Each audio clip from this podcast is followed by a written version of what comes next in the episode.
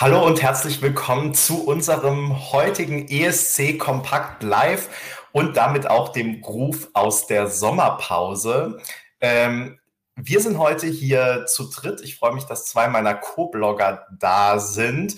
Da haben wir zum einen Peter ganz auf der rechten Seite heute. Hallo Peter. Guten Abend. Und wir haben Duspra. Hallo Duspra. Schön, Hallo, dass du auch Hallo Peter. ähm, ja, äh, wir haben uns jetzt wirklich sehr lange nicht gehört und das heißt, es kann natürlich sein, dass ein paar äh, neue Leute vielleicht auch dazugekommen sind.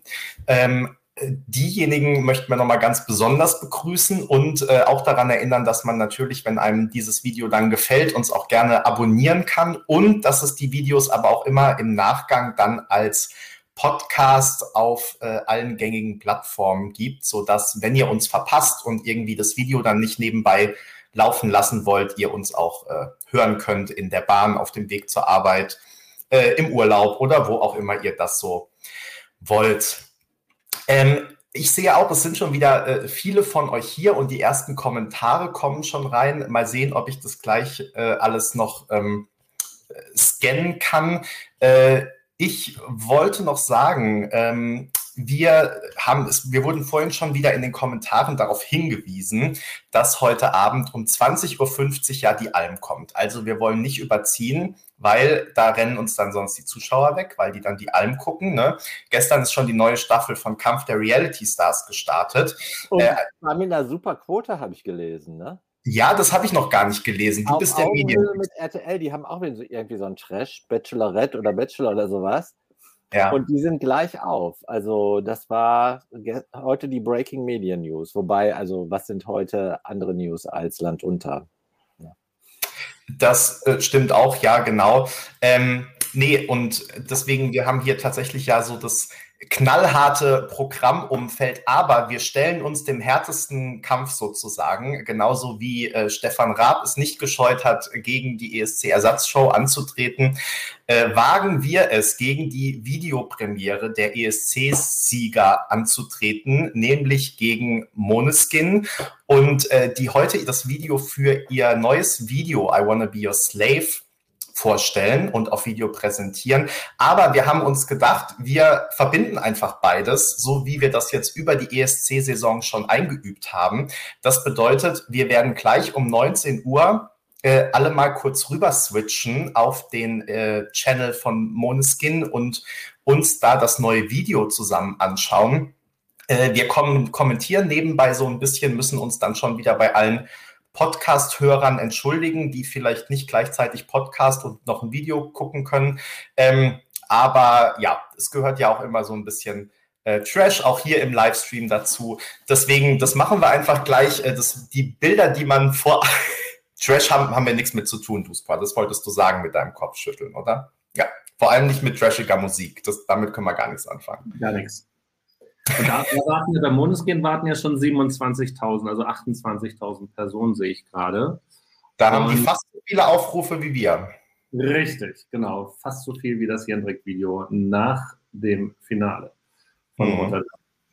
So, und, aber gut. Nee, äh, mach erstmal noch weiter. Also es geht um sieben los, denke ich mal, so in fünf Minuten. Ne? Dann genau, und meistens ist dann ja um sieben erstmal noch so ein zweiminütiger Countdown. Also ich glaube, wir haben noch ein paar Minuten. Ich wollte nur alle Zuschauerinnen und Zuschauer schon mal darauf einstimmen, was euch dann gleich erwartet um sieben, wenn wir alle panisch den anderen Kanal suchen oder auch ähm, euch sozusagen das Angebot machen, dass ihr euch jetzt schon mal darauf einstimmt und schon mal guckt, äh, dass ihr parallel einen anderen Tab noch öffnet.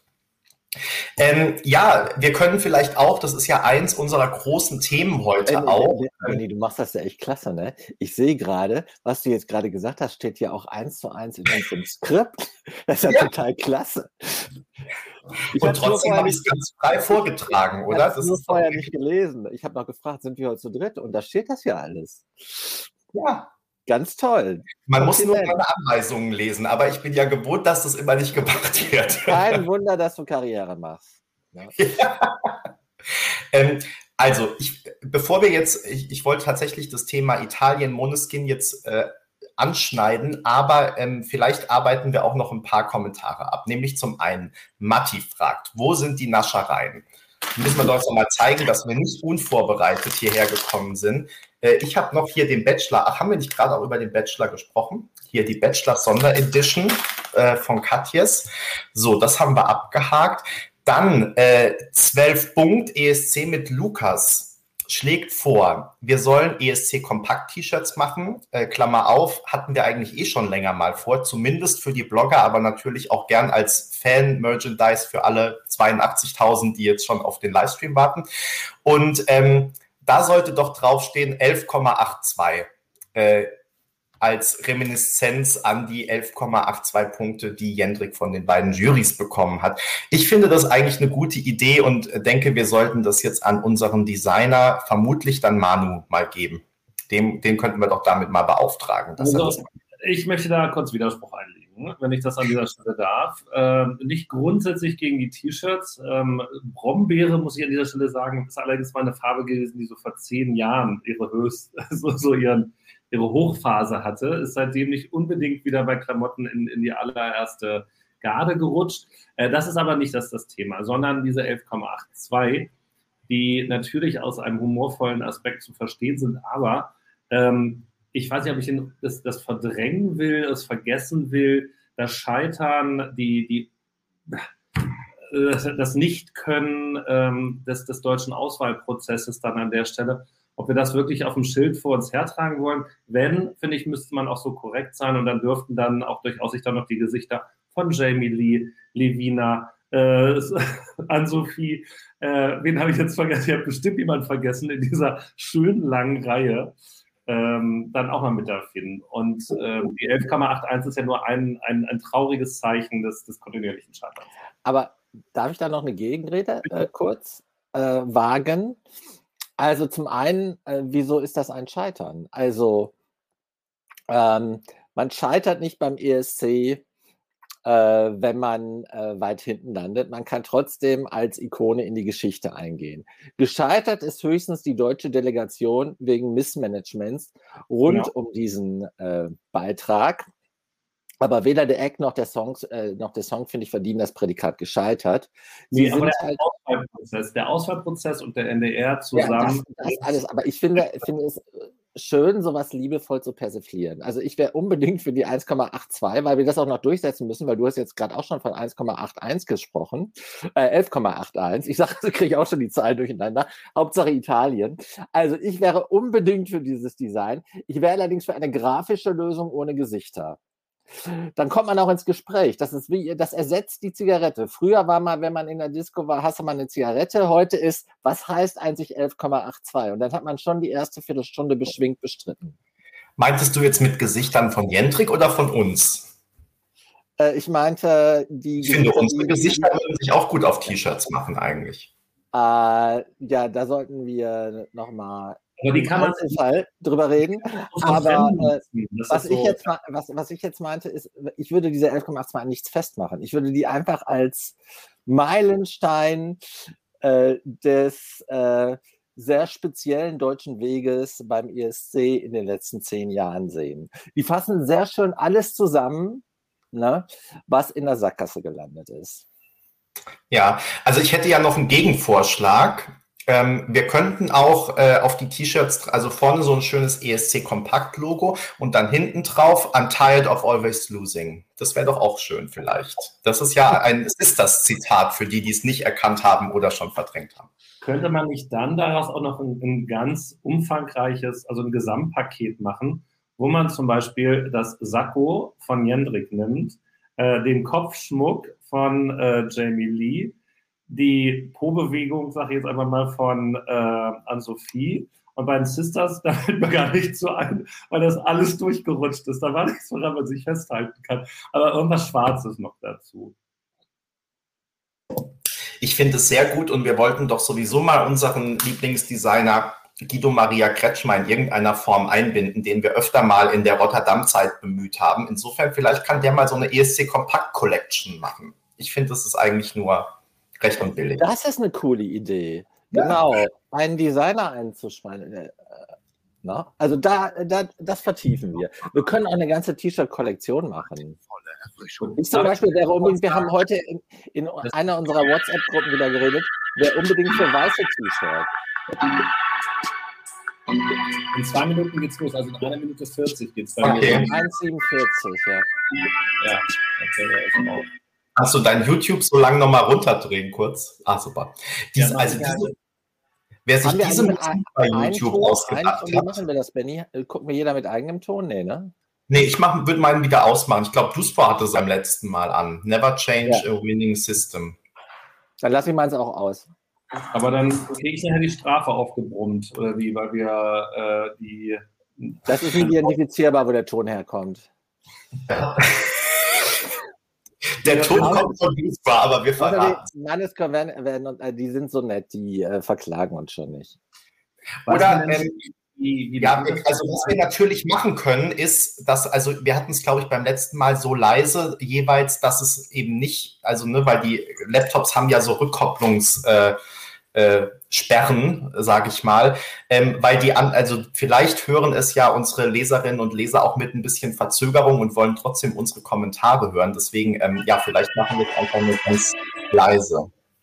Was machen wir eigentlich, wenn dieses Video jetzt anderthalb Stunden lang ist? Weil ich habe um 20.30 Uhr tatsächlich einen, wie man ja auf Spanisch sagt, einen Kompromisso, also eine andere äh, Verabredung, eine andere Verpflichtung.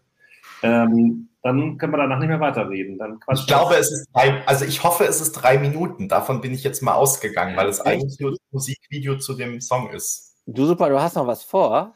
Ich hatte nämlich spontan vor, dich zu Drinks zu überreden im Anschluss, um über Benny zu reden. heute nicht, wenn dann morgen.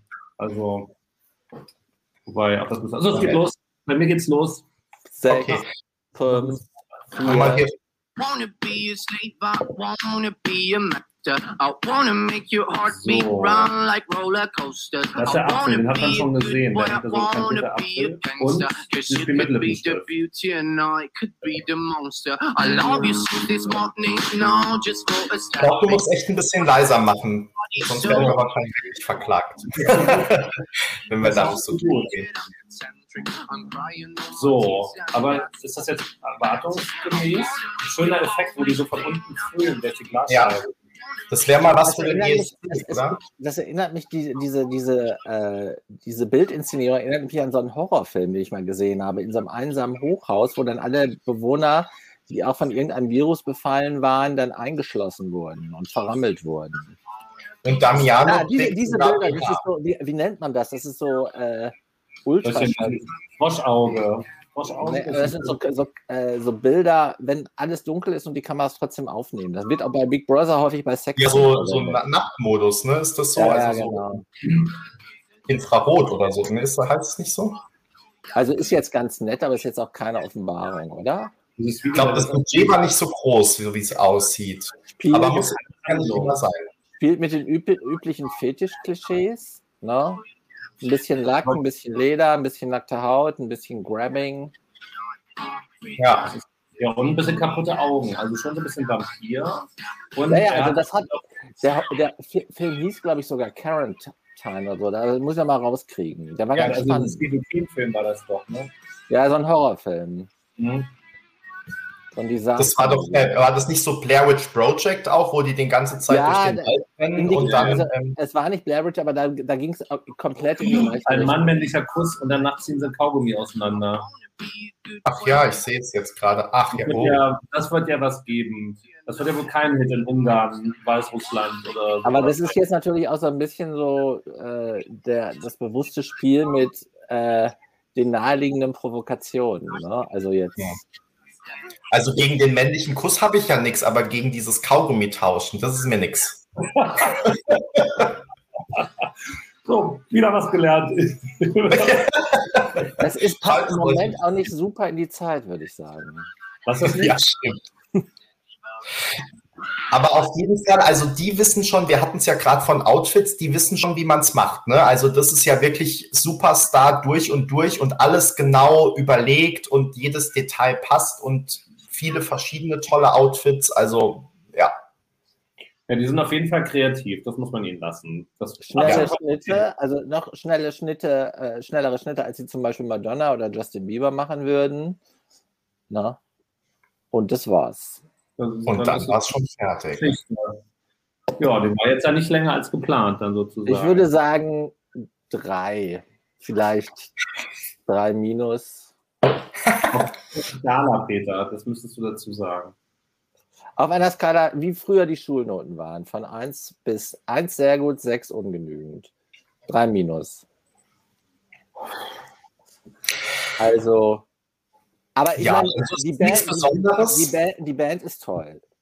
Na, aber ich finde, also sie, sie erfüllen im, im positiven Sinne ja die Erwartungen und äh, tatsächlich so ein bisschen mit den Gender-Klischees zu spielen, ein bisschen unangepasst zu sein. Also es ist nichts Unange äh, Unerwartetes, aber das haben sie gut umgesetzt. Also hat ja so ein bisschen die Optik auch aus den 70er, 80er Jahren, diese Mhm. Ist es gar nicht, aber dieses Rockige, dann, dass er so ein bisschen vampirmäßig ist. Also dann nehmen sie halt auch alle Trends mit auf. Äh, spielen dann, wie gesagt, auch mit den, so ein bisschen mit Sexandeutungen. Ähm, ich kann mir schon vorstellen, dass da der eine oder andere natürlich auch sagt, dass er sich da total abgeholt fühlt, dass er auch die Musik im Grunde aussagen will. Und insofern dann äh, Botschaft äh, gut verpackt, in, also drin liegt. Aber wieso machen die das Video eigentlich jetzt so spät? Weil äh, der, Hit, der Hit ist ja eigentlich schon da. Normalerweise macht man ja ein Video, um einen Hit zu erzeugen. Und nicht. Aber bei Ja. System genauso, da hat doch dann auch erst später, der hat dann auch erst später das Video gemacht.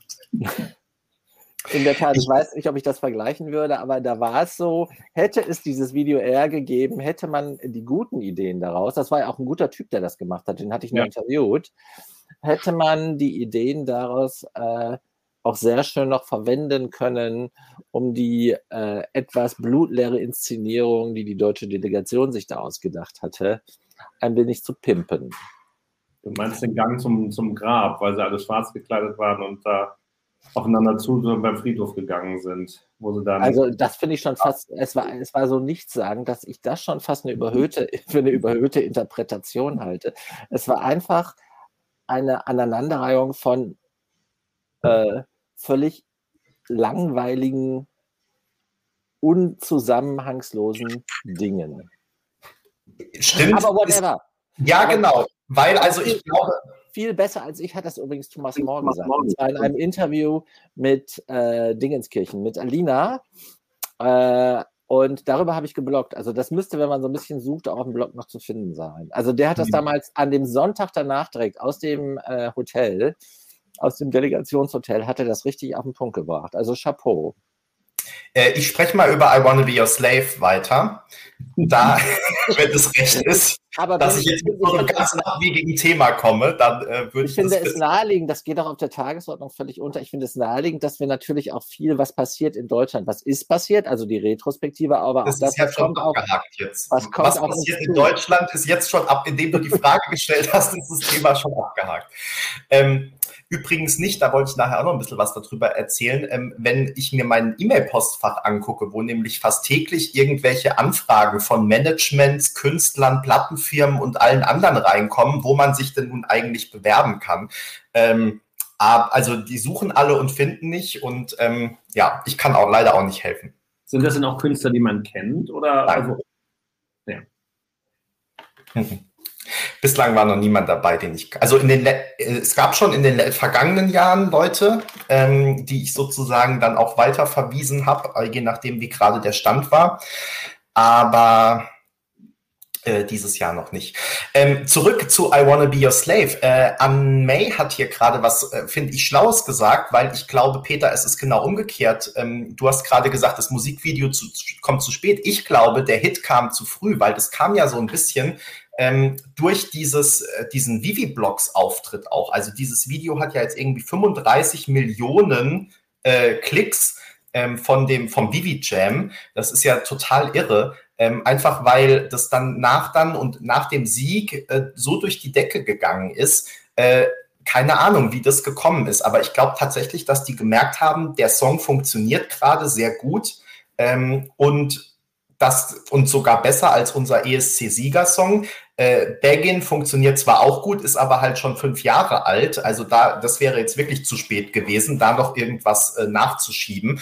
Und insofern haben sie halt dann I Wanna Be Your Slave, der jetzt der Hit vom aktuellen Album ist. Äh, das schlachten sie jetzt halt natürlich noch aus. Das wäre jetzt meine Interpretation.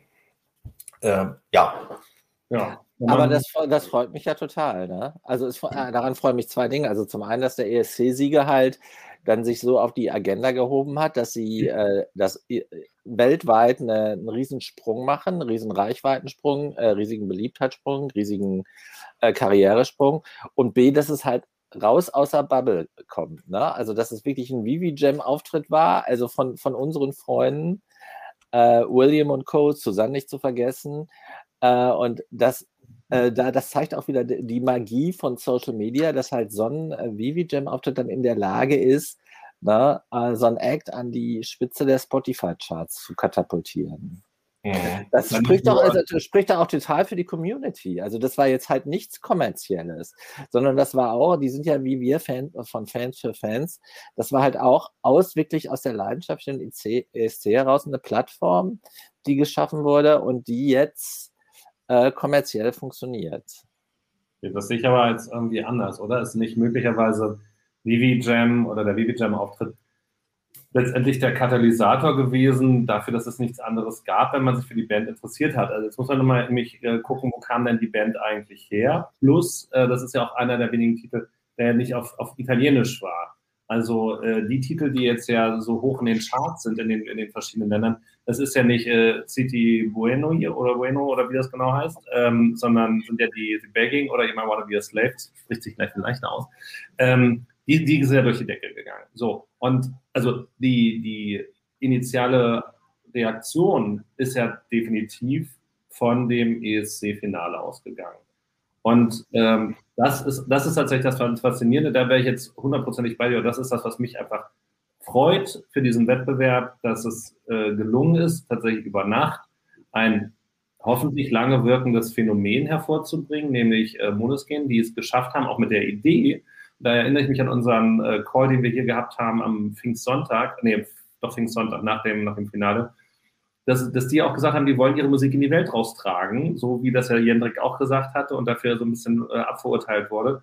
Und ich damals gesagt habe, naja, nee, ist aber eigentlich ja genau richtig, weil sie wollen dann ja auch eben viel Reichweite haben. Und sie haben es genutzt, sie haben ihre Chance gekriegt, die haben sie genutzt. Und damit ging das dann eben los. Leute, die dann eben den ESC-Auftritt äh, gesehen hatten, wollten andere Sachen sehen. Davon gab es dann halt offenbar ja noch nicht so viel, weil die Band ja noch gar nicht so ganz wahnsinnig alt ist. Äh, geschweige denn eben hochprofessionell gemachte Videos wie das jetzt, sodass dann eben, auch noch davon indiziert, klar dann durch eben Social Bubble und, und Vivi-Blogs, dann natürlich das alles sich dann eben bei dem äh, Video dann blockt oder, oder flockte oder zusammenkam, was von den Vivi-Kollegen gemacht ist. Das ist natürlich eine großartige Verkettung positiv äh, überraschender Zustände oder um, Umstände die einfach auch zeigen wirklich, wie gut der ESC als Initiator funktionieren kann. Und klar, die Social Media Sachen verstärken das natürlich, weil man nicht erst einen Plattenbahn laufen muss, um was zu kaufen. Ich muss da immer daran denken, was die Head of Delegation äh, bei der Pressekonferenz nach dem Finale gesagt hat, also nach dem Sieg, ähm, weil man stellt sich das ja jetzt eigentlich, wenn man die Bands sieht eher so vor, dass man da so den Löwendompteur spielen muss, ja, und die irgendwie so auf Linie bringen muss und vielleicht auch für so einen Wettbewerb wie den ESC äh, unter Kontrolle halten muss, damit jetzt nicht alles außer ähm, äh, ja äh, irgendwie drunter und drüber geht. Und es muss aber wohl ja genau andersrum sein. Und das passt dazu, was du gerade gesagt hast, Duspra. Ne? Die, die hatten einen Plan, die wussten, wo sie hin wollten, die wussten von Anfang an auch, dass ihnen X-Faktor Italien nicht genug ist, sondern dass die äh, eigentlich eine internationale Karriere wollen. Und diesen Plan haben sie halt ähm, verfolgt. Die Head of Delegation hat gesagt, also wirklich in jeder Pause und ähm, immer wenn irgendwie freie Zeit ist, sitzen die da, klappen ihre Laptops auf, sind im Prinzip wie ein kleines Unternehmen, wo ähm, es ist dann nicht so, ja, dass sozusagen da irgendein Künstler ist und ähm, zwei Wochen lang oder ab nach der Vorentscheidung sagt die Delegation, was zu tun ist, sondern es ist wirklich so, das ist eine Band und die weiß, wo sie hin will und arbeitet irgendwie in jeder freien Minute, probenfreien Minute und so weiter an diesem Unternehmen Moneskin und treibt es eben voran und setzt ihre Vorstellungen um.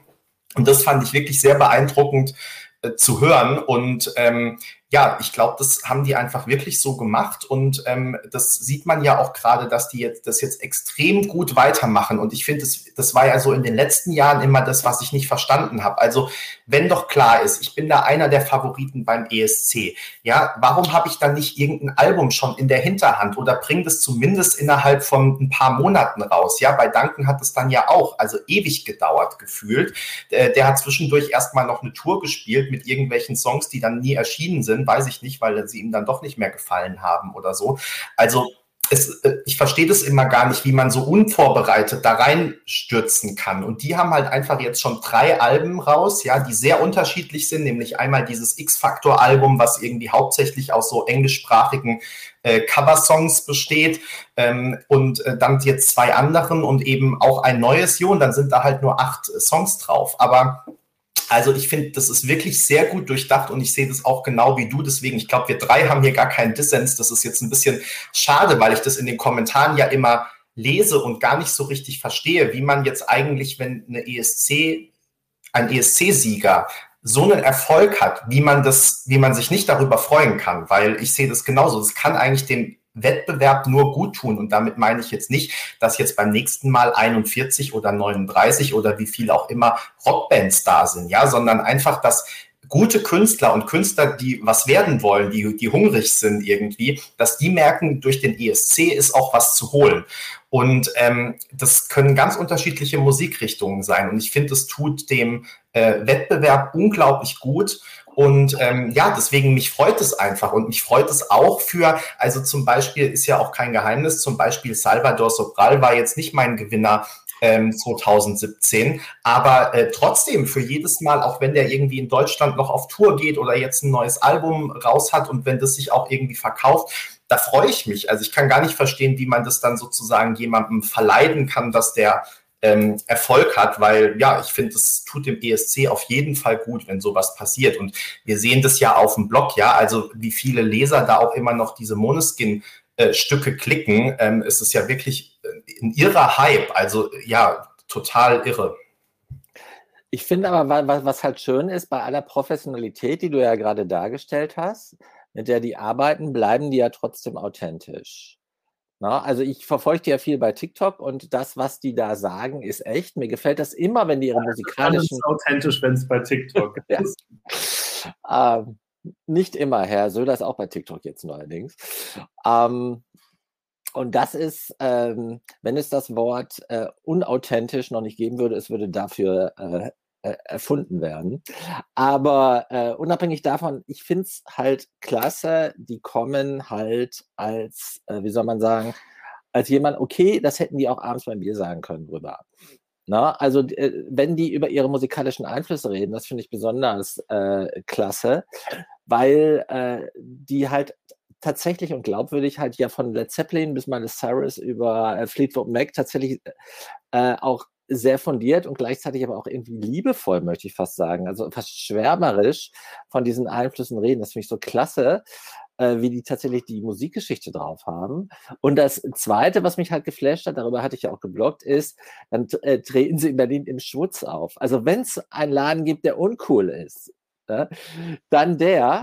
Da gibt es Schlager-Nacktpartys, Und jeder Laden, in dem es eine Schlager-Nacktparty gibt, kann gar kein uncooler Laden sein. Außerdem ist auch noch polysexuelle sonst was Partys. Also da geht schon einiges. Das ist nicht uncool.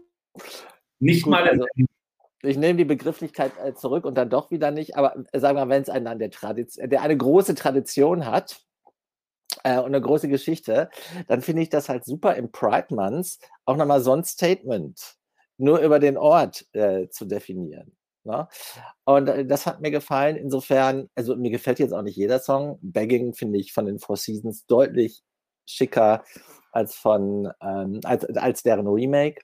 Aber ähm, es ist, äh, es kommt mir glaubwürdig, wahrhaftig rüber. Und das ist das, was es ausmacht am Ende des Tages auch. Und das scheint ja auch weltweit zu funktionieren. Weil das finde ich auch faszinierend. Viele Leute, die noch nie vom Eurovision Song Contest gehört haben, stoßen über äh, Manneska zum Eurovision Song Contest. Manneken, Manneken, äh, Mannesken. So, ähm, genau. Ich habe ähm, tatsächlich äh, auf einem anderen ESC-Blog von zwei oder drei Tagen ähm, einen, wie ich finde, sehr spannenden Artikel gelesen, Ähm, das war nicht Deutsch. Andere ESC-Blogs? Ja, aber nicht deutschsprachige. So. Und äh, ich glaube, es war Dann sogar okay. ESC Extra, wo man ja auch keine Langmeldung eigentlich gewohnt ist, aber die hatten ein ganz gutes Analysestück. Ähm, und zwar war da so ein bisschen auch der Aufhänger, ne, was, was, was heißt das jetzt eigentlich, was macht denn dann der, der Sieg von Moneskin? Bedeutet das, was Benny eben auch schon gesagt hat, dass wir nächstes Jahr möglicherweise 40 Rockbands da haben? Wahrscheinlich nicht, aber kann das jetzt ein Turning Point sein. Aber, und das ist jetzt eine Frage an euch, weil ich habe das so noch nicht beobachtet. Ähm, angeblich hat das Management aber aus den Bandlebensläufen oder wie immer man das dann so in Musikerkreisen nennt, den Eurovision Song Contest weitgehend entfernt. Also ich zitiere da jetzt nur diesen Artikel, ich hätte ihn euch gerne als Pre-Read gegeben. Äh, ich, ich kann das nicht äh, unterstützen oder, oder ich habe es nicht überprüft, ich bin darüber gestolpert. Und äh, also, dass es so, so scheint oder so wirkt, als würden sie sich nachträglich jetzt von diesem Event äh, distanzieren wollen. Habt ihr da irgendwie was, was mitgekriegt in dieser Richtung? Nee, auch nicht. Okay. Weil das, das finde ich jetzt auch albern. Also mal ganz ehrlich, wenn du bei Sanremo mitmachst, ja, ähm, und dann kannst du auch beim ESC mitmachen. Also und äh, auch als, als Rockband. Also da, das, das entscheidet doch dann auch nichts mehr.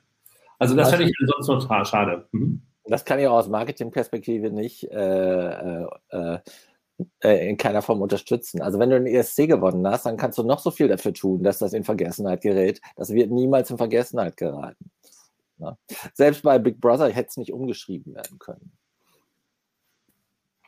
ja, aber ja.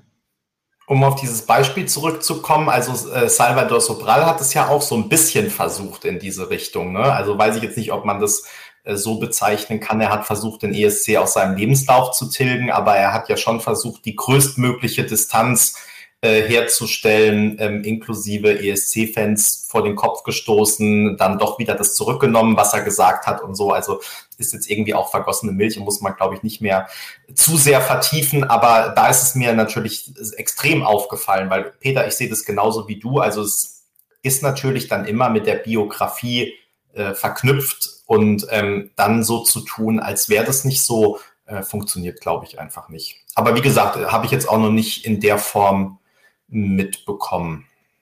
Aber genau, jetzt aber mal die dann das mal dahingestellt. Ähm, dann jetzt die Frage, was, was bedeutet denn das? Ich weiß gar nicht, ob das jetzt hier in deinem äh, Redaktionsplan mit drin steht. Was macht das mit dem ESC? Doch, ist auch damit drin. Äh, ist also eine logische Hinleitung jetzt. Ähm, was, was kann das tatsächlich mit dem ESC machen? Vielleicht muss man es ja ein bisschen breiter betrachten. Ähm, nämlich mit der ganzen Top 5, die wir ja nun da gesehen haben in, in Rotterdam. Ähm, wo ja dann eben nur ein einziger Song auf Englisch war unter den ersten fünfen, äh, viele, wo die Künstler selber mitgeschrieben haben, ähm, wenig Songwriting-Camps und insgesamt aber auch, das stand auch in dem Artikel mit drin, fand ich eigentlich einen ganz guten Hinweis, also selbst so tolle Songs wie El Diablo, die ja auch überraschend gut von Marvin Dietmann umgesetzt waren, äh, sind dann am Ende äh, nicht ganz nach hinten durchgereicht worden, aber hatten es schwer oder schwerer als in einem anderen Jahr ähm, wo solche Lieder durchaus auch locker hätten Top Ten sein können, was ja auch viele erwartet haben. Aber irgendwie war dann doch so dieses, ja, der, der, der, das Interesse an dem Originären, vielleicht dem Ehrlichen, dem etwas anderen da. Ähm, was meint ihr, macht das jetzt zum Beispiel mit den Songwriting-Camps und sonst was? Also dreht sich jetzt so ein bisschen das Blatt wieder weg hin von der Standardisierung, äh, der, der, der Mainstreamisierung, der Internationalisierung hin eben auch um äh, nationale, äh, also nicht nationale Töne, aber Eigenheiten, kulturelle Besonderheiten hervorzustellen eben, oder eben auch Nischenmusik mit zu bedienen?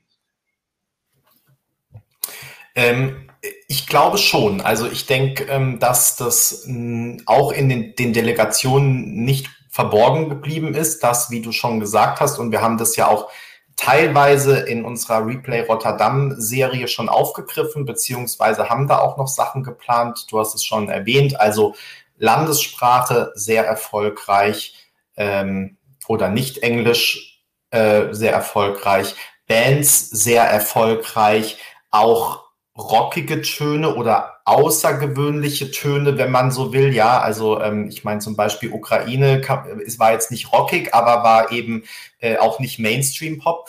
Und ähm, also insofern, ich glaube schon, dass es da so einen leichten Trend geben könnte zu außergewöhnlichem, zu individuellem und ähm, tatsächlich nach und nach ähm, auch weg von diesen äh, Standardsongs, wobei ich mich eigentlich auch ja die ganze Zeit gewundert habe, warum da so viele so lang drauf setzen, ähm, weil man ja wirklich gesehen hat, also ähm, 2019, lasst mich jetzt nicht lügen, aber Laurel Barker war ja zumindest auch mit zwei Songs dann ganz hinten gut. Bei Luca Henny hat es dann besser geklappt, da war sie dafür ganz vorne.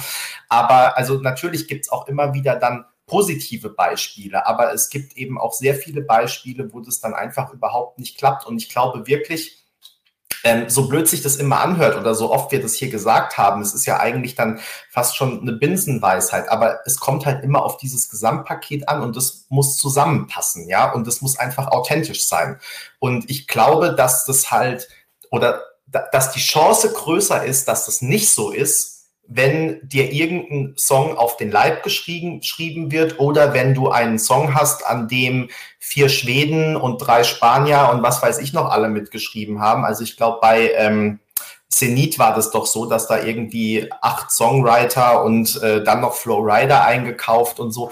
Ich glaube, ähm, ja, die, wie gesagt, natürlich kann das mal funktionieren, ähm, zumindest für irgendwo relativ weit oben, aber die Wahrscheinlichkeit ist halt größer, dass es schief geht.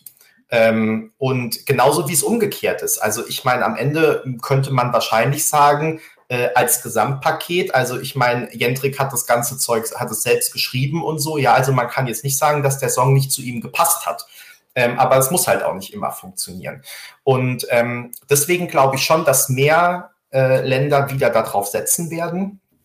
Und ähm, ja, wie es aber immer so ist. Also man sagt dann ja auch, jo, jetzt bringen alle plötzlich eine Geige, äh, wenn Alexander Rybak gewonnen hat, aber das sind halt dann fünf Länder, was irgendwie viel ist, aber ähm, ja, ist jetzt auch nicht so, dass dann 40 Länder mit einer Geige ankommen. Und ich denke, so wird es nächstes Jahr auch sein, dass wir so einen leichten Trend sehen in diese Richtung, aber ähm, der kann sich halt ganz unterschiedlich ausgestalten. Wie gesagt, ich könnte mir schon vorstellen, dass man irgendwie sagt Bands, dass man irgendwie sagt äh, auch mal was Rockigeres.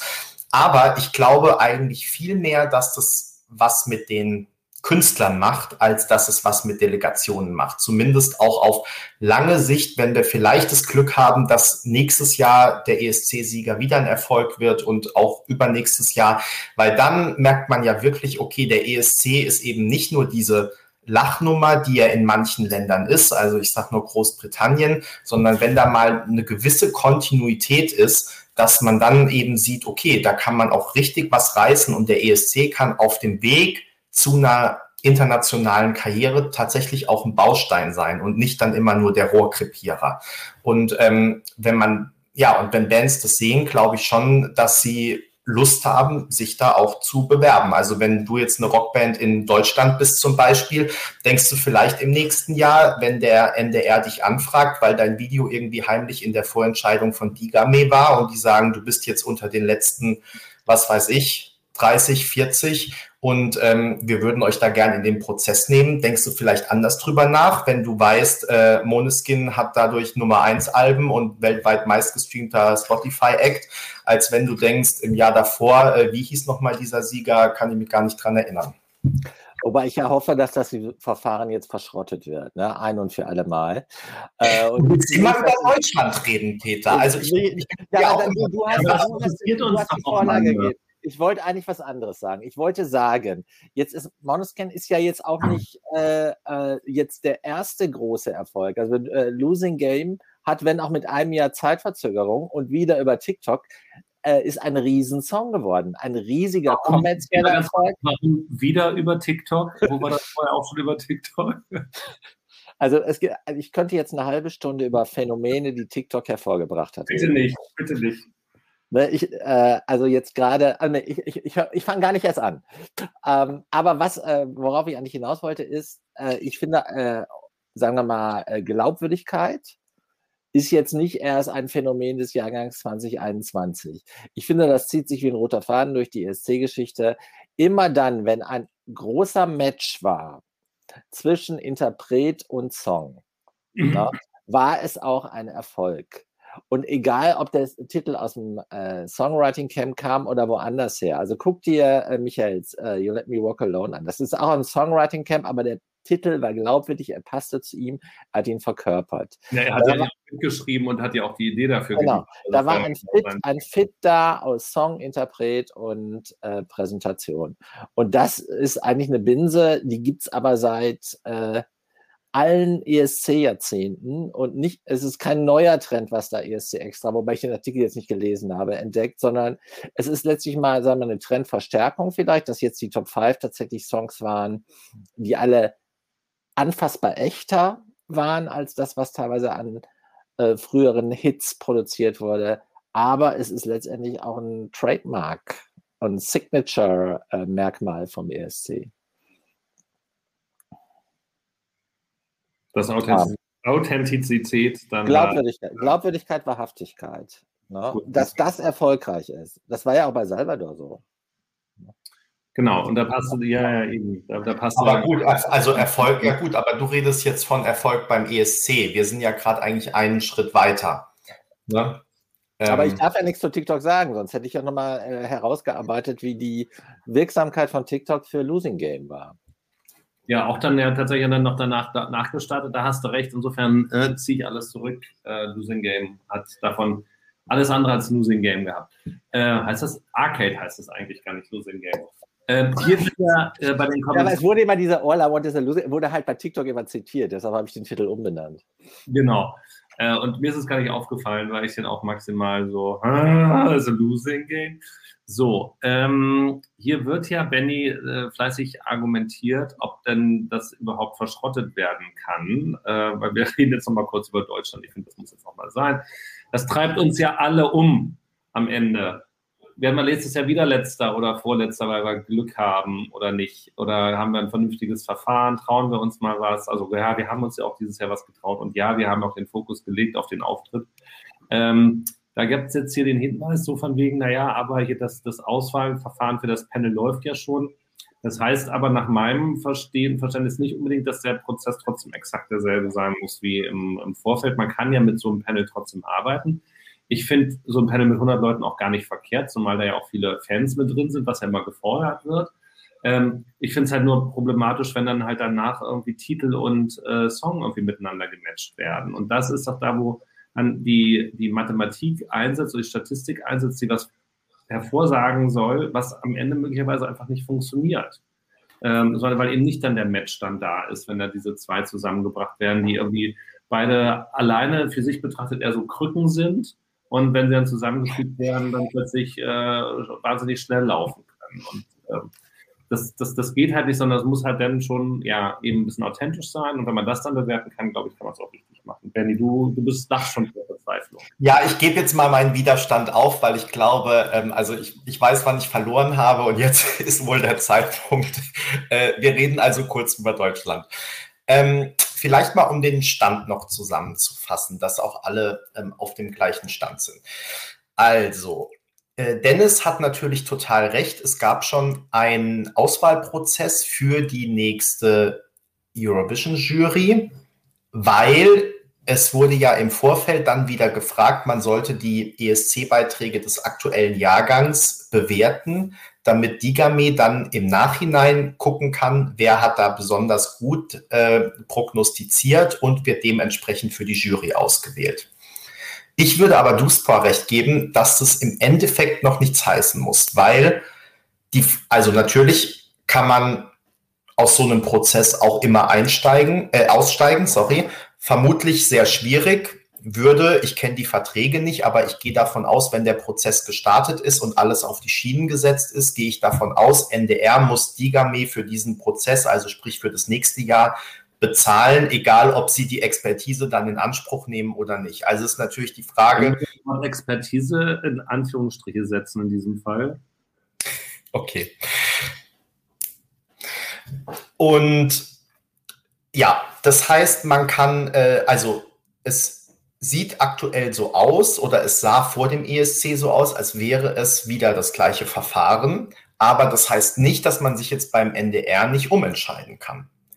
Und dann ist aber die Frage, was kommt stattdessen? Und natürlich hat Duspor auch da recht. Es gibt ja auch Graustufen, sprich, man kann natürlich auch den Prozess mehr oder weniger beibehalten und gleichzeitig an einzelnen Stellschrauben drehen. Also wir kennen das ja, der, den Prozess gab es ja zum Beispiel auch schon zwei Jahre mit einer Vorentscheidung und zwei Jahre ohne eine Vorentscheidung. Äh, Im letzten Jahr wurde dann dafür dieses interne Finale äh, in Köln auf die Bühne gestellt, was ja dann aber meines Erachtens nach, und das habe ich schon auf dem Blog geschrieben, eigentlich, also es war ein bisschen schwierig, weil ich habe das eigentlich nach 2020 mehr oder weniger auch auf dem Blog gefordert. Also, dass man, du das, was du sagst, man kann nicht sozusagen eine Song-Künstler-Kombination auswählen und aber letztendlich den Künstler nur statisch dabei filmen, wie er diesen Song performt, sondern man braucht irgendeine Art von Auftritt, um zu bewerten zu können, ist es für die ESC-Bühne geeignet. So, das wurde dann umgesetzt. Aber das Problem war ja, dass es letztendlich nur einen Act gab, der bereit für diese Bühne ist. Und der hat es dann am besten auf die Bühne gebracht und hat dementsprechend wenig überraschend dann auch das deutsche Finale gewonnen. Weil alle anderen hatten irgendwie eine Woche Zeit, um äh, sich zu überlegen, welche Klamotten sie sich anziehen, wie sie sich da auf die Bühne stellen. Und ähm, Jendrik hatte halt dieses ganze Video vorher, hatte außerdem äh, vier Leute dabei, die wie er alle Musical studiert haben, also irgendwie wissen, wie man da auf der Bühne steht, mehr oder weniger eine Choreo hatten, ähm, einfach einen richtigen runden Auftritt hatten und ähm, eben dann nicht einfach nur auf der Bühne standen. So. Und das war ja genau das Problem. Also wenn dann, auch da haben wir, glaube ich, dann ähm, beim letzten Mal, also unserem ESC Kompakt Live, nach dem äh, ESC drüber gesprochen, dass man dann in irgendeiner Form mit finanziellen Mitteln, mit Leuten, die das können, also irgendwie Choreografen oder wem auch immer, ähm, dass man den Acts da auch Hilfe an die Hand geben muss, ja, weil man kann nicht einen Act da auf die Bühne stellen, der sozusagen schon das Gesamtpaket hat. Äh, alle anderen Acts haben eigentlich nur ihren Song, aber ansonsten nichts. Und ähm, klar, dann gewinnt der Act, der eine gute Bühnenshow hat. Äh, das ist dann wenig überraschend. So, und ähm, insofern hat es ja offensichtlich auch nicht geklappt so. Aber ähm, ja, wie das, ob das jetzt modifiziert wird oder ob am Ende irgendwas ganz anders gemacht wird, das steht aktuell in den Sternen. Wir haben vielleicht das noch als Randnotiz, ja auch äh, diverse Anfragen immer laufen. Und ähm, aktuell ist der Stand, wir kommunizieren, wenn es etwas zu kommunizieren gibt. Und äh, vor allem ist aktuell ja noch gar nicht klar, wer überhaupt den ESC verantwortet. Das ist die Frage, äh, auf die wir jetzt seit über zwei Monaten äh, auf eine Antwort aus der NDR-Pressestelle warten und die uns aber noch niemand beantworten konnte. Sprich, also wir gehen aktuell davon aus, dass Alexandra Wolfslast weiterhin Head of Delegation ist und bleibt. Aber wer sozusagen äh, ihr Vorgesetzter, der neue Thomas Schreiber wird, also wer äh, dann auf der Leitungsebene die ESC-Verantwortung haben wird, nobody knows. Und äh, niemand antwortet uns. Das sind ja zwei verschiedene Dinge. Nobody knows und niemand antwortet uns. Ne? Und leider stimmt Nobody knows auch. Ne? Ich wollte gerade sagen, as far as I know, nobody knows. Also äh, äh, der offizielle. Das, das, wir, den tagesaktuellen Stand. Das, was wir hier sagen können, ist, dass Ines Benz wieder in Charge ist. Und, äh, sorry, das.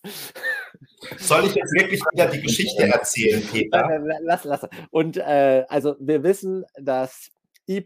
Benz wieder in Charge ist und äh, Ulrike Ziesemer äh, das jetzt alles äh, jetzt heißt es im Nachhinein wie geplant. Also angekündigt war sie als für immer oder zumindest erstmal als verantwortlich, aber jetzt war es geplant nur für die Phase, in der äh, Iris im Sabbatical ist.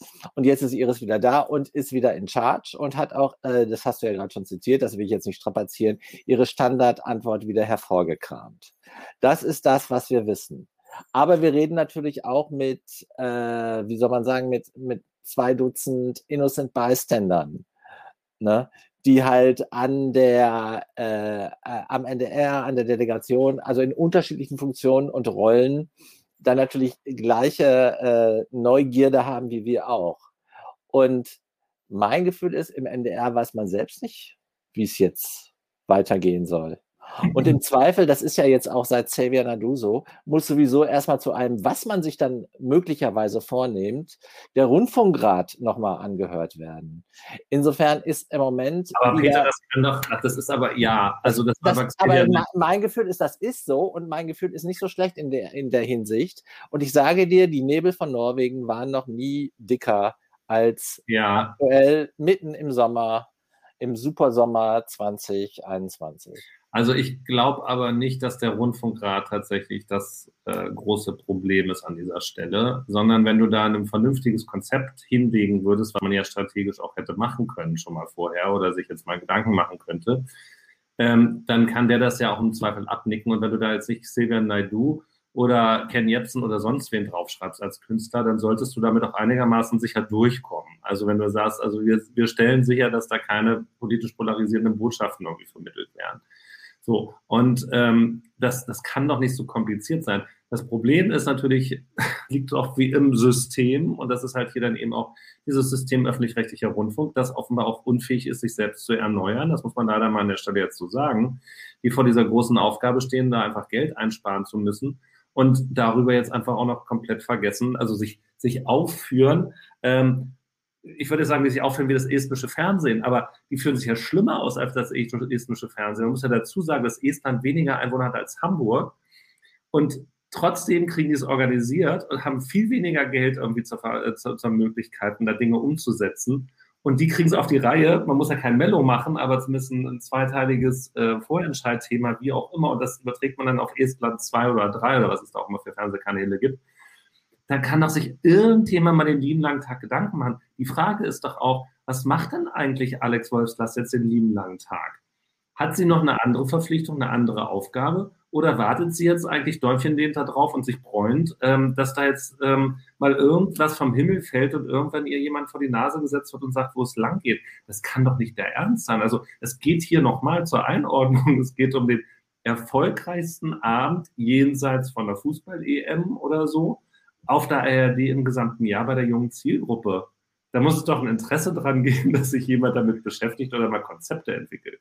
Also wir. Naja, ich glaube, dass es schon passiert, aber es gibt ja trotzdem das Machtvakuum, weil wie du sagst, natürlich entscheidet da am Ende der Rundfunkrat letztendlich nichts, insofern als dass der dann sagt, bitte arbeiten Sie mal hier noch nach und machen Sie da, sondern die kriegen halt eine Vorlage und dann wird es durchgestimmt, wie alles andere auch sozusagen, was die halt da den Tag überliegen haben.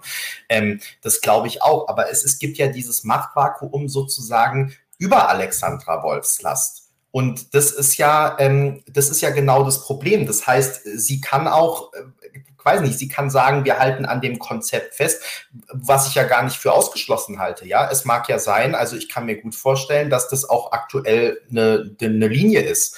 Also sie schien ja die ganze Zeit sehr überzeugt von dem Konzept. Ähm, das weiß ich aber nicht. Vielleicht hat sie da ihre Meinung jetzt nach Mai auch geändert oder, ähm, oder auch nachdem Thomas Schreiber weg ist oder beides in Kombination. Ja. Aber selbst wenn sie jetzt sagen würde, so und so will ich es machen, mit wem soll sie es absprechen? Weil es im Moment ist nicht klar, wer das zukünftig übernimmt, weil keiner möchte den ESC haben. Wie du sagst, man könnte so viel daraus machen, aber keiner hat Bock auf den ESC im NDR. Ich rede jetzt, wie gesagt, von der Führungsebene, also nicht von der Redaktion oder so, sondern eine Ebene über Alex Wolfslast, also die äh, Programmdirektionen sind es dann, glaube ich, weiß ich nicht. Und ähm, ja, da möchte niemand den ESC übernehmen und dementsprechend ist es weiterhin unklar. Und da deswegen kann dann auch niemand sagen, äh, Alex, so ist gut oder so ist nicht gut oder so machen wir es, dafür kriegst du dein Budget oder so. Also ich glaube ja auch so Budgetfragen, ja, solange nicht klar ist, wer macht es, kann man ja gar kein Budget irgendwie da hin und her schieben und sagen zum Beispiel, obwohl wir die Gamé bezahlen müssen, machen wir trotzdem was anderes. Das kann ja aktuell gar niemand entscheiden. Also müssen, müssen wir ein bisschen auf die Zeitachse gucken. Also ich, äh, ich möchte da nochmal für Alex auch eine Lanze brechen. Also sie hat ja äh, uns auf äh, die Fragen, die wir hatten, unmittelbar nach dem ESC auch schnell geantwortet und wie ich finde auch authentisch. Muss man nicht immer ihrer Meinung sein, also speziell der Fall äh, Ben Dolic äh, war, würde ich sagen, mindestens unglücklich äh, gehandhabt worden. Aber whatever, jedenfalls hat sie Antwort gegeben. Und äh, alle Nachfragen dann danach waren allerdings wieder, da hat sich dann ähm, Iris da vorgestellt und hat gesagt, wir äh, kommunizieren dann, wenn wir was zu kommunizieren haben. Na? Also da war dann äh, Alex nicht mehr adressierbar. Na, aber wir bleiben natürlich dran. Na?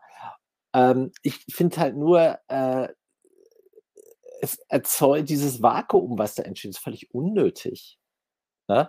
Äh, man könnte ja auch einfach sagen, also das äh, ist der Stand der Dinge und bitte, liebe Leute, äh, äh kommt mal runter. Wir werden im, äh, was weiß ich, Oktober, im November äh, wenn wir, soll in die und Richtung gehen, werden wir das sagen. Ich finde, das ist echt auch, das ist auch alles handhabbar. Wir, äh, wir reden ja jetzt nicht hier von der Stilllegung äh, eines Kernkraftwerks oder so. Ne? Also das, es geht hier um Songwettbewerb und es steht fest, dass der NDR die Hoheit dafür hat.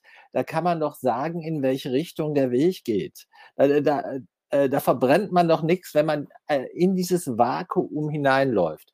Oder man kann natürlich auch wieder sagen, es sind ja nur wir, also hier wir, alle die, die wir hier versammelt sind und halt alle anderen in der Bubble, äh, die sich dafür interessieren, äh, der, äh, die Millionen Zuschauer, die dann hinterher diesen Samstagabend gucken, für die reicht es, wenn wir im Frühjahr was sagen. Und das stimmt ja wahrscheinlich auch. Ja, absolut. Dennoch, absolut dennoch am Ende des Tages, wenn es dann wieder wie in diesem Jahr so ein Desaster gibt, auch so ein unprofessionell gehandhabtes Desaster, äh, und es ist schon wieder alles schlecht. Also irgendwann habe ich Angst, dass wir da wirklich aussteigen müssen. Na, ne? weil, also, weil der öffentliche Druck äh, so groß wird. Weil Manu, äh, nicht Manu, ähm, das hat ja, ach jetzt, ähm, hilf mir kurz. Max, Flo, Max, wer? Max, Max, Max, Max, Max. Max Heilmann, das hat ja Max gut gesagt. Also wie guckt eigentlich der, äh, der Nicht-ESC-Fan auf den ESC? Da kriegst du natürlich äh, äh, genau solche Fragen. Warum machen wir da eigentlich noch mit? Osteuropa schiebt sich doch sowieso immer die Punkte zu. Das hat er super auf den Punkt gebracht. Und ähm, Max, also nochmal äh, Gratulation dazu. Und äh, warum löst man das solche äh, Geschichten, äh, solche, solche sich verselbstständigen Hypes erst gar nicht auftreten, warum löst man das nicht durch eine klare Kommunikation auf?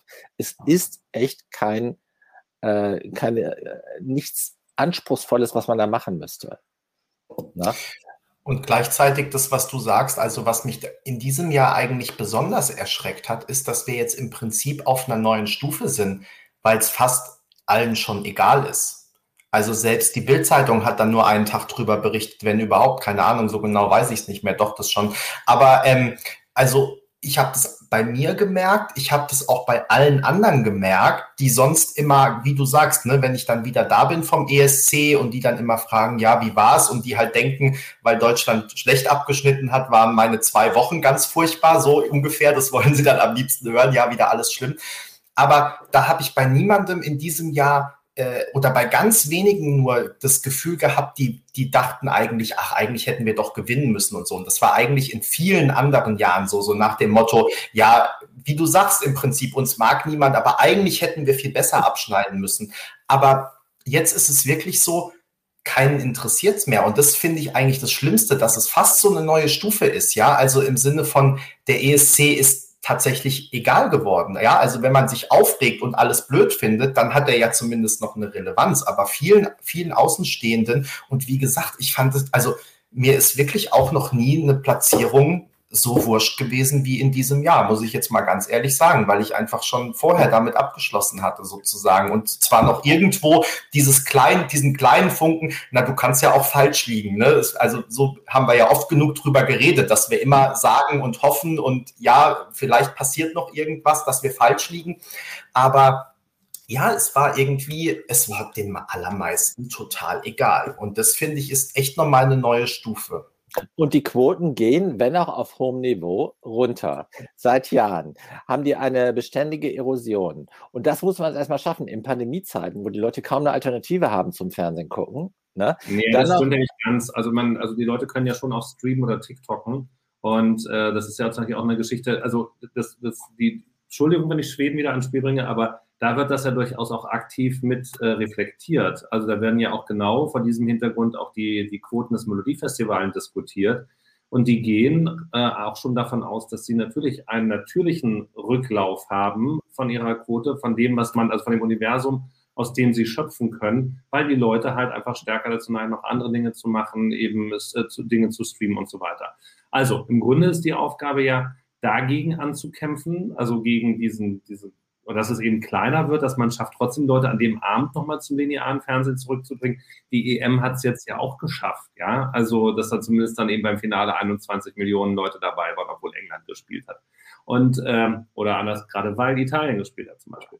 Ähm, solche Lagerfeuer-Events gibt es ja und das war der ESC auch. Aber dafür brauchst du natürlich diese Begeisterung. Und dann hat ja der NDR irgendwann, falsch, hat Thomas Schreiber ja irgendwann gesagt, naja, im Grunde brauchen wir ja Deutschland ja gar nicht. Wir können ja auch so international super abschneiden, äh, wenn wir das richtige Lied machen und den richtigen Auswahlprozess.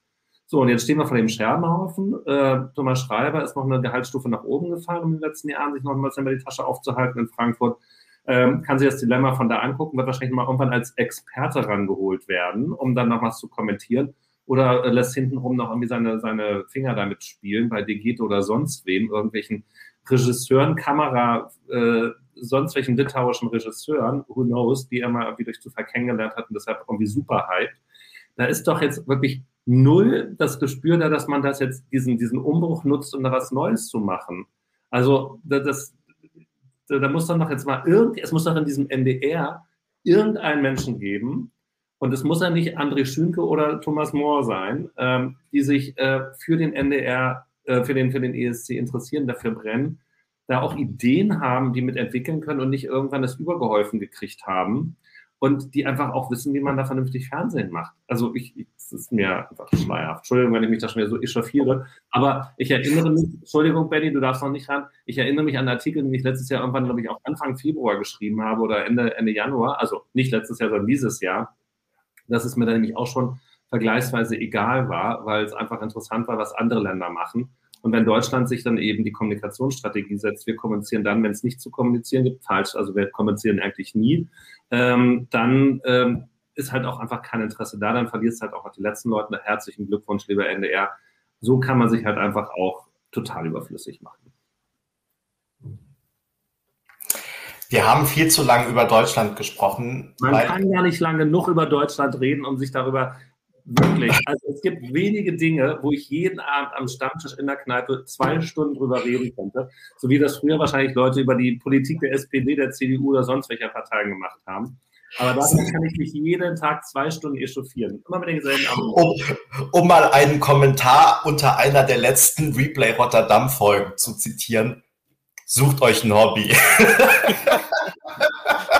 Das fand ich auch genial. So nach dem Motto, was schreibt ihr hier jeden Tag über den ESC? Sucht euch doch mal ein sinnvolles Hobby. Ja, ernsthaft habe ich gar nicht gesehen. Ja, irgendjemand hat es irgendwo geschrieben. Ich finde es auch äh, genial. Also, liebe Leute, ich bastel gerade ganz viel mit Lego. Ich werde unbedingt mal Lego beim ESC featuren.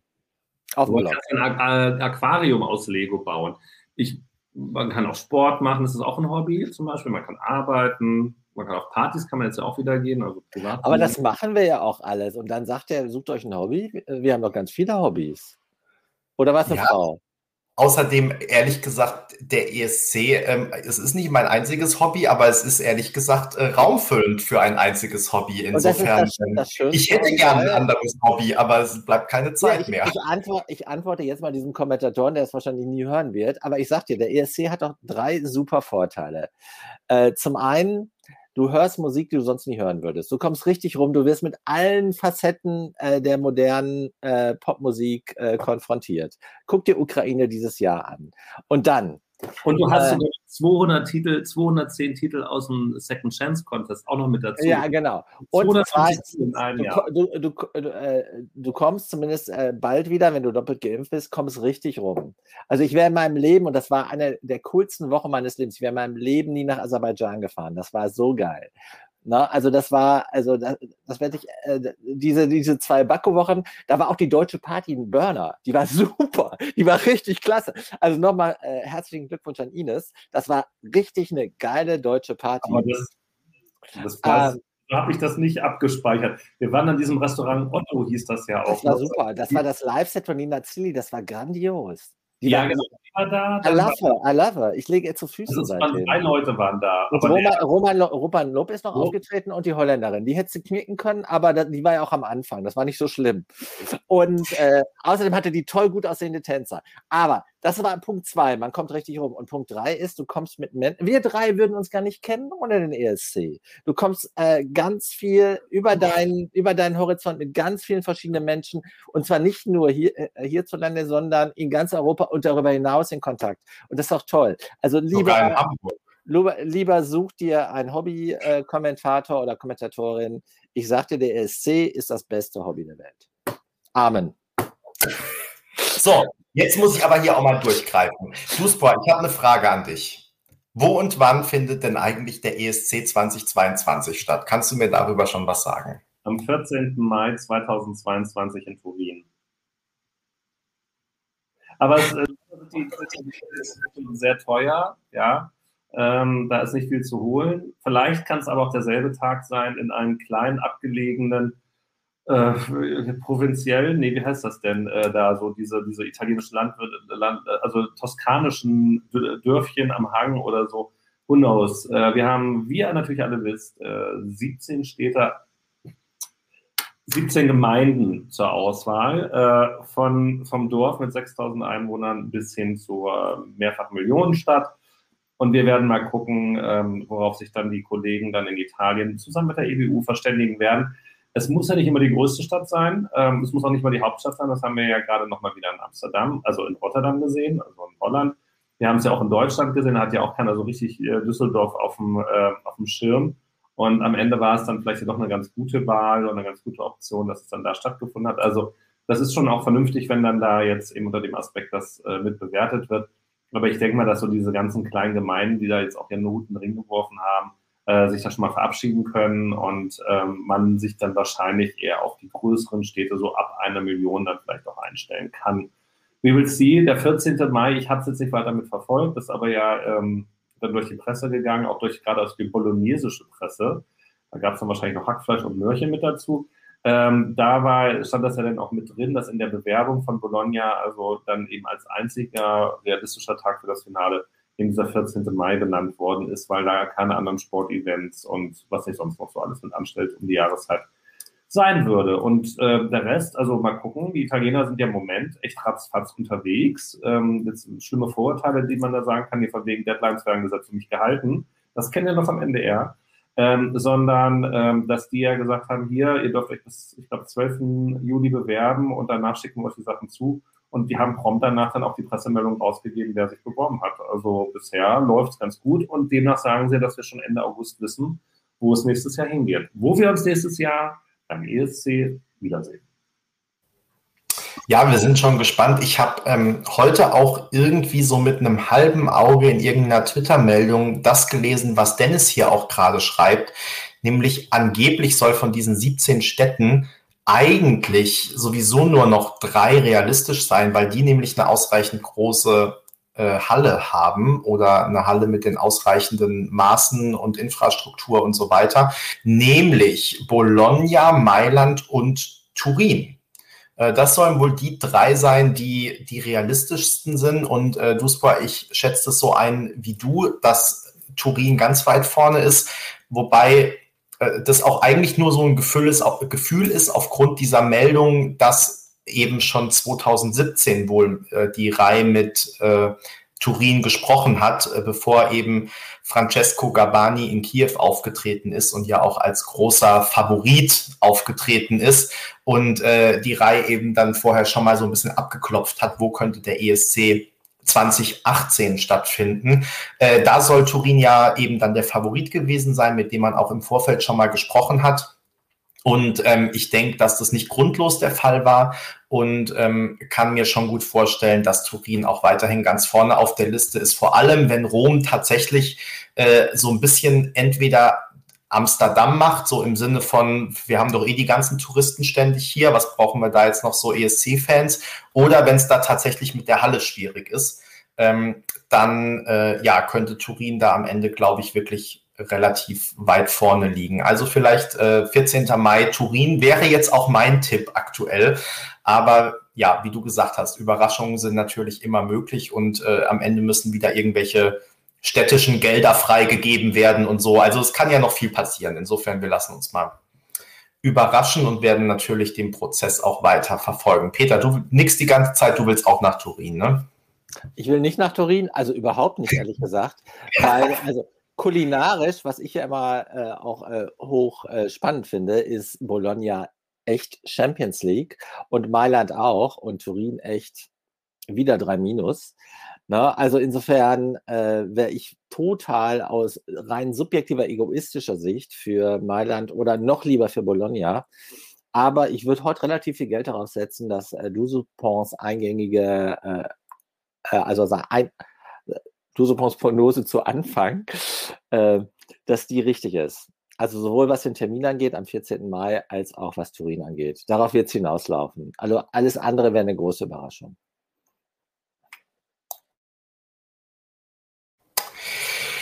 Gut, ähm, wir haben fast alle Themen abgehandelt. Ich ähm, möchte euch aber noch, wir haben jetzt über Deutschland sehr lange gesprochen, ähm, wollte aber doch nochmal den Bogen schlagen zu unserer Rückblickserie Replay Rotterdam, die ja weiterhin auf dem Blog läuft und auch noch ein bisschen laufen wird, einfach weil wir so viele Themenideen haben und in der Hinterhand haben und auch schon geplant haben. Und ähm, wollte euch da einfach mal fragen, ob euch da irgendein Aspekt abseits von Deutschland jetzt noch äh, wichtig ist, den ihr noch hervorheben wolltet. Ich habe mir vorhin mal die Mühe gemacht und habe ähm, mal geschaut, was ähm, welche Artikel eigentlich da so die meisten äh, Kommentare bekommen haben, äh, abseits von denen, die wir ganz am Anfang gebracht haben, weil da sozusagen noch die Nach-ESC-Euphorie war und teilweise unter den Artikeln ganz andere Sachen kommentiert wurden als die, äh, über die wir da eigentlich geschrieben haben. Und ähm, vorhin wurde schon angesprochen der Artikel von Max über die Homepartys im Lockdown, also die Frage, wie habt ihr den ESC eigentlich in diesem Jahr erlebt? Ähm, das war ein großes Thema, also tatsächlich sozusagen die besondere Situation im Jahr 2021. Da gab es viele Kommentare, auch über die Moderatoren. Äh, da wurde viel diskutiert und vor allem wurden da zwei sehr gelobt und hervorgehoben und zwei eher so als, naja, bewertet. Äh, und der dritte Artikel, der auch sehr viele Kommentare bekommen hat, Peter, da könnten wir jetzt äh, natürlich äh, wieder auf Deutschland kommen, war dein dein, ja, dein Stück, dein Kommentar über den Countdown und die Aftershow des NDR. Das ähm, ja, hat auch sehr zu äh, Diskussionen angeregt, aber du hast es ja auch ähm, ja, sehr klar und äh, mit klarer Message sozusagen geschrieben. Insofern war es auch, glaube ich, nicht weiterhin, äh, war es auch nicht überraschend, dass das so viele Kommentare dann nach sich gezogen hat. Ja, äh, gibt es irgendwas, was ihr an diesen, äh, also da in, in, der Serie Replay Rotterdam jetzt noch relativ äh, spannend fandet oder was euch da noch im Nachgang jetzt beschäftigt hat, außer Italien und Deutschland, worüber wir ja jetzt schon gesprochen haben? Also ich habe einen, einen Aspekt, und zwar äh, bitte ich da alle, die jetzt zu, äh, die, die das jetzt live hören oder die äh, das auch später sehen. Ist niemandem weiter zu erzählen. Ich versuche gerade, äh, weil das ja nicht so transparent ist auf der Eurovision TV Homepage, die fünf Votings der deutschen Jury den handelnden Personen zuzuordnen, weil erstmals äh, wurde das nicht ein eindeutig gemacht in den Daten, die uns vorliegen. Ich werde die fünf auch noch alle selbst fragen. Und zum Teil habe ich das schon getan, also zwei habe ich schon zugeordnet. Aber wer da noch Ideen hat, gern, ich habe ja auf der äh, unter uns Seite auf dem Blog steht ja meine E-Mail. Also schreibt mir gerne, wenn ihr Ideen habt, wer eigentlich für wen von den Fünfen äh, gestimmt hat äh, mit seinen zwölf Punkten, zehn Punkten und so weiter ähm, von der deutschen Jury, weil das würde ich ähm, noch gerne machen. Und Lapis Lazuli kann ich sagen, die Throwbacks, ich habe ja noch ein echtes Leben, äh, Lapis, also ich muss ja auch noch arbeiten. Aber Throwback Thursday, also jetzt im Sommer wird es ein bisschen weniger werden mit der Arbeit, wird weitergehen. Und es gibt noch viel spektakuläre Fotos von meinen beiden äh, ähm, Partnern, Dusupa und Benny, die ihr nicht verpassen dürft, die noch bei Throwback Thursday vorkommen. Dusupa, zum Teil habe ich dir ja schon Bilder geschickt die äh, dir ja schon auch den einen oder anderen pointierten Kommentar abverlangt haben. Also da gibt es noch vieles aus der Vergangenheit, was wir im allerliebsten, äh, liebevollen Sinne aufarbeiten können. Ich danke euch aber sehr herzlich, dass ihr ähm, mich unterstützt mal hier bei der Redaktionsplanung, weil ähm, ich alleine bin gescheitert. Ähm, ich komme nicht gegen Peter an und deswegen, wenn ihr jetzt mal hier ordentlich mitmischt, da bin ich euch sehr dankbar. Ähm, mal schauen, was es bewirkt. Du, könntest du hast es immerhin gleich eingeblendet. Diese Unternehmensberatung Simon Kucher hat bestimmt bald wieder ein bisschen Zeit, äh, Benny, für dich und kann dich beraten, wie du ESC kompakt besser führen kannst. Ähm, ja, kost, das werde ich in Anspruch nehmen. Kostet allerdings sechs- bis siebenstellig. Ja. ja, locker, oder? Immer, muss es ja mehr wert sein hier. Immer. Obwohl, man muss es ja anders sagen. Der NDR hat doch schon für mich bezahlt eigentlich. Ich kann doch dann das restliche Budget eigentlich aufbrauchen vielleicht. Das müssen Wenn wir mal rausfinden. Ja, stimmt. Du kannst so einen äh, Retainer machen da irgendwie. Genau. Ähm, genau. Nee, was, was ich noch machen will, ich glaube, ich habe eigentlich alles fast soweit abgearbeitet, was mich da noch zu interessiert hat. Ich will, will mir einmal noch oder will mir einmal noch eure Meinung einfangen ähm, zu den Pausen-Acts. Acts ähm, die da ja gemacht wurden. Da gab es ja einige. Das ist ja das irgendwie mittlerweile, die Pausen-Acts sind ja das neue Hauptprogramm. Äh, vielleicht hat ja der eine oder andere von euch ja auch den ESC aus Spanien von 1969 sich bei, äh, nicht ESC Rewind, sondern wie heißt das nochmal immer, diese, diese Show, Benny? Ähm, ESC Repeat, ESC. Ja, äh, genau das. Vorhin habe ich noch drüber nachgedacht. However, äh, es ist also auf jeden Aber Fall. irgendwas mit Eurovision, oder? Ja, in Eurovision. Äh, und man kann, also ich habe. Eurovision ja, Forever. Eurovision. Irgendjemand weiß es bestimmt. Eurovision Again. So. Once again, once again, Eurovision Again, genau. Ähm, auf jeden Fall habe ich mir den äh, angeguckt, zumindest im Schnelldurchlauf, weil äh, der ging ja nur, obwohl er ging am Ende, glaube ich, fast zwei Stunden, weil ja alle vier Siegertitel nachher mal vorgeführt werden mussten, die aber ja auch alle relativ kurz waren. Ähm, interessant auch, also sich da das Pausenprogramm anzuschauen. Ähm, genau, ich komme da gleich drauf, was Jörg gesagt also einmal super das Intro, nach fünf Minuten steht der erste Künstler auf, auf der Bühne. Das haben wir beim ESC, beim Großen aber ja auch. Mittlerweile so nach zehn Minuten geht es ja dann eigentlich auch los, dann will man sich jetzt nicht beklagen. Aber dass gerade beim Finale dann äh, das Pausenprogramm eine Stunde geht, wo man sagt, wie lange sollen denn die Leute jetzt nochmal anrufen oder irgendwas machen? Und da musste man, das hat man dieses Jahr dann doch ja deutlich gesehen, sich schon einiges einfallen lassen äh, und nochmal was, was man vorher aufgenommen hatte und nochmal was und nochmal was. Da will ich aber zu den einzelnen Bestandteilen gerne eure Meinung wissen. Das würde mich interessieren. Und wer von euch äh, eine leichte Ader oder einen leichten Hang zum Sadomasochismus hat, der kann sich auch ganz gezielt den Pauseneck von 1969 angucken. Da werden nämlich die vier Elemente Luft, Wasser, Feuer und Erde musikalisch umgesetzt. Also mit Bildern untermalt, das könnten wir, genau, das war grauenvoll. Das war musikalisch grauenvoll und das war auch visuell eine Zumutung, aber es war von dem Künstler.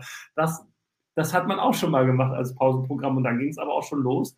Ähm, und dann gab es ja die lustigen Votings, wo dann ja nochmal dann auch die Fehler waren, weil ja alles noch manuell war und nicht wie heute schon dann vorher das war.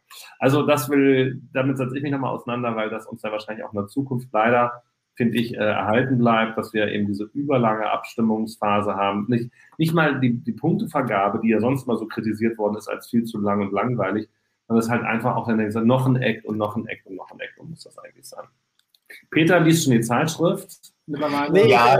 Ich habe ich hab, äh, für Replay habe ich ja auch aufgeräumt.